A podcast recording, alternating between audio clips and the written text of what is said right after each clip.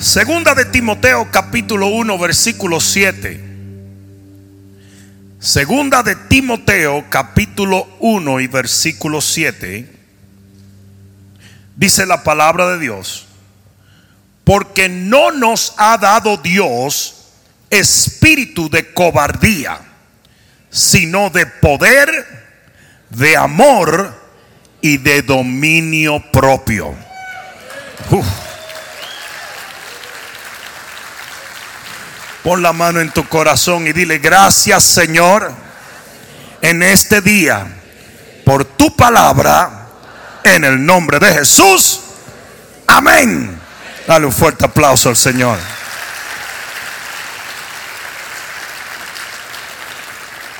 Y siéntate un momento, por favor.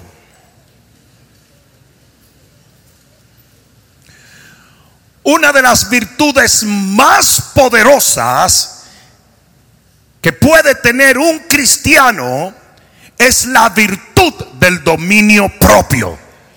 Usualmente cuando nosotros vamos a describir a un cristiano que tiene poder, describimos a los grandes hombres que pueden alcanzar ciudades, que pueden predicar en plataformas, que tienen un gran alcance. Y si bien esto es cierto, también es cierto que la palabra nos afirma que más poderoso es el que controla su espíritu que el que toma una ciudad.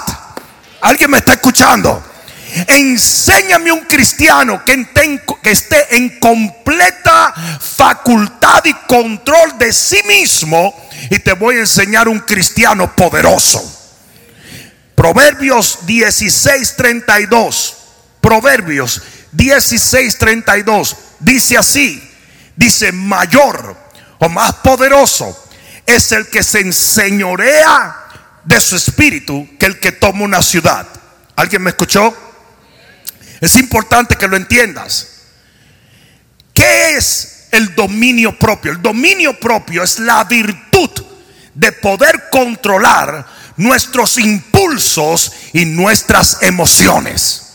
Todos nosotros tenemos un montón de impulsos. Todos nosotros tenemos emociones. Y todas estas cosas son naturales en los seres humanos. Pero cuando se salen de control son extremadamente peligrosas. ¿Alguien me está escuchando? ¿Por qué? Porque es exactamente esto lo que el enemigo va a usar para sacarte del camino del Señor. Me hubiera encantado que alguien dijera amén, ¿verdad? La mayoría de las decisiones erróneas que los cristianos toman son las decisiones que hacen basadas en sus emociones o en sus impulsos.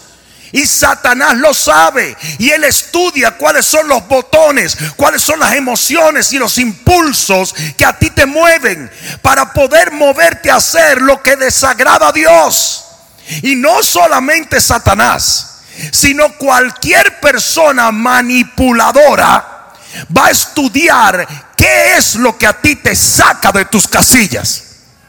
Las mujeres tóxicas y los hombres tóxicos, lo primero que hacen es un análisis para ver cómo te manipulan y ellos descubren qué es lo que a ti te saca de tus casillas. Y ellos siempre van a usar eso para sacarte de tu ecuanimidad. ¿Cuánto están entendiendo eso? Pues así mismo lo hace el diablo también. El diablo va a usar tus emociones y tus impulsos para que hagas las peores decisiones y des a luz muerte en tu vida. Alguien debió decir amén. Una vez tú haces una mala decisión, el diablo te suelta. Porque ya tú estás a la merced de las consecuencias de la decisión que hiciste. Y sin dominio propio, usted va a comenzar a hacer todo tipo de locuras porque usted se está moviendo por emoción y por impulsos. Cuando un entrenador, y esto lo voy a usar de ejemplo, un entrenador de perros está trabajando con un perro, el perro no puede emocionarse, porque si el perro se emociona o se excita, el perro no presta atención. Ustedes saben por qué los perros son tan maleducados hoy en día. Porque lo primero que hace la gente, ¿qué es lo primero que hace la gente cuando llega a tu casa y ve a tu perro? Perro comienza, ¡ay, ay! Y ya de ahí el perro no te oye.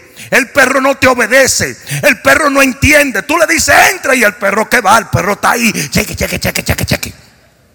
Porque en el momento en que un animal se emociona, ya está actuando por impulsos, está actuando por emoción. Lo mismo pasa contigo. Cuando usted, cuando usted deja que sus decisiones estén hechas a causa de tu emoción o de tu impulso, ya usted le está haciendo mal. No sé si alguien me está entendiendo hoy. Ahora bien, escucha esto. Nosotros tenemos un cerebro que tiene tres partes. Solamente me voy a basar en una. Hay una parte que se llama la parte primal o la parte serpiente, que es la parte del cerebro que obedece a impulsos de supervivencia. Es la parte del cerebro que, obedece a los impulsos más ah, eh, animales que existen. Por eso dicen el cerebro de serpiente. Y el, el trabajo del enemigo es sacarte de la parte del cerebro que es racional y llevarte a tu parte del cerebro que es primal para que usted comience a moverse por impulsos animales. Un hombre puede estar lo más concentrado y tranquilo y de repente pasa una mujer y el enemigo lo tienta para llevarlo a qué? A su cerebro de serpiente, a su parte primal, para que el hombre reaccione un impulso y no a lo que la palabra de Dios le ha dicho. Y ese es el trabajo del enemigo todo el tiempo. Es sacarte de lo que sabes para que actúes en lo que quieres. Anda, anda. Y para eso todo lo que él tiene que hacer es acostumbrarte a vivir por deseos, por emociones, por impulsos. Amazon.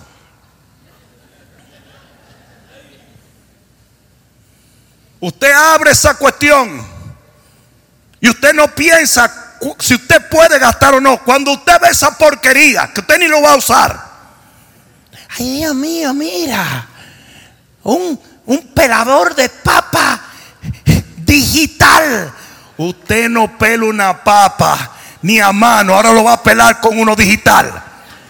Pero como ya usted está acostumbrado al impulso, usted lo compra.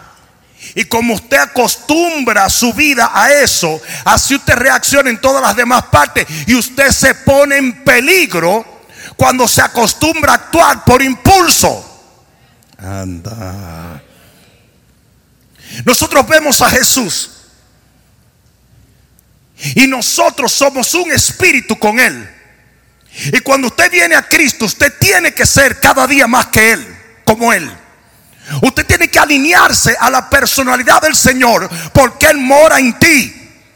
Y el nuevo hombre que Él creó en ti está creado según el ADN de Jesús. Me están dejando solo hoy.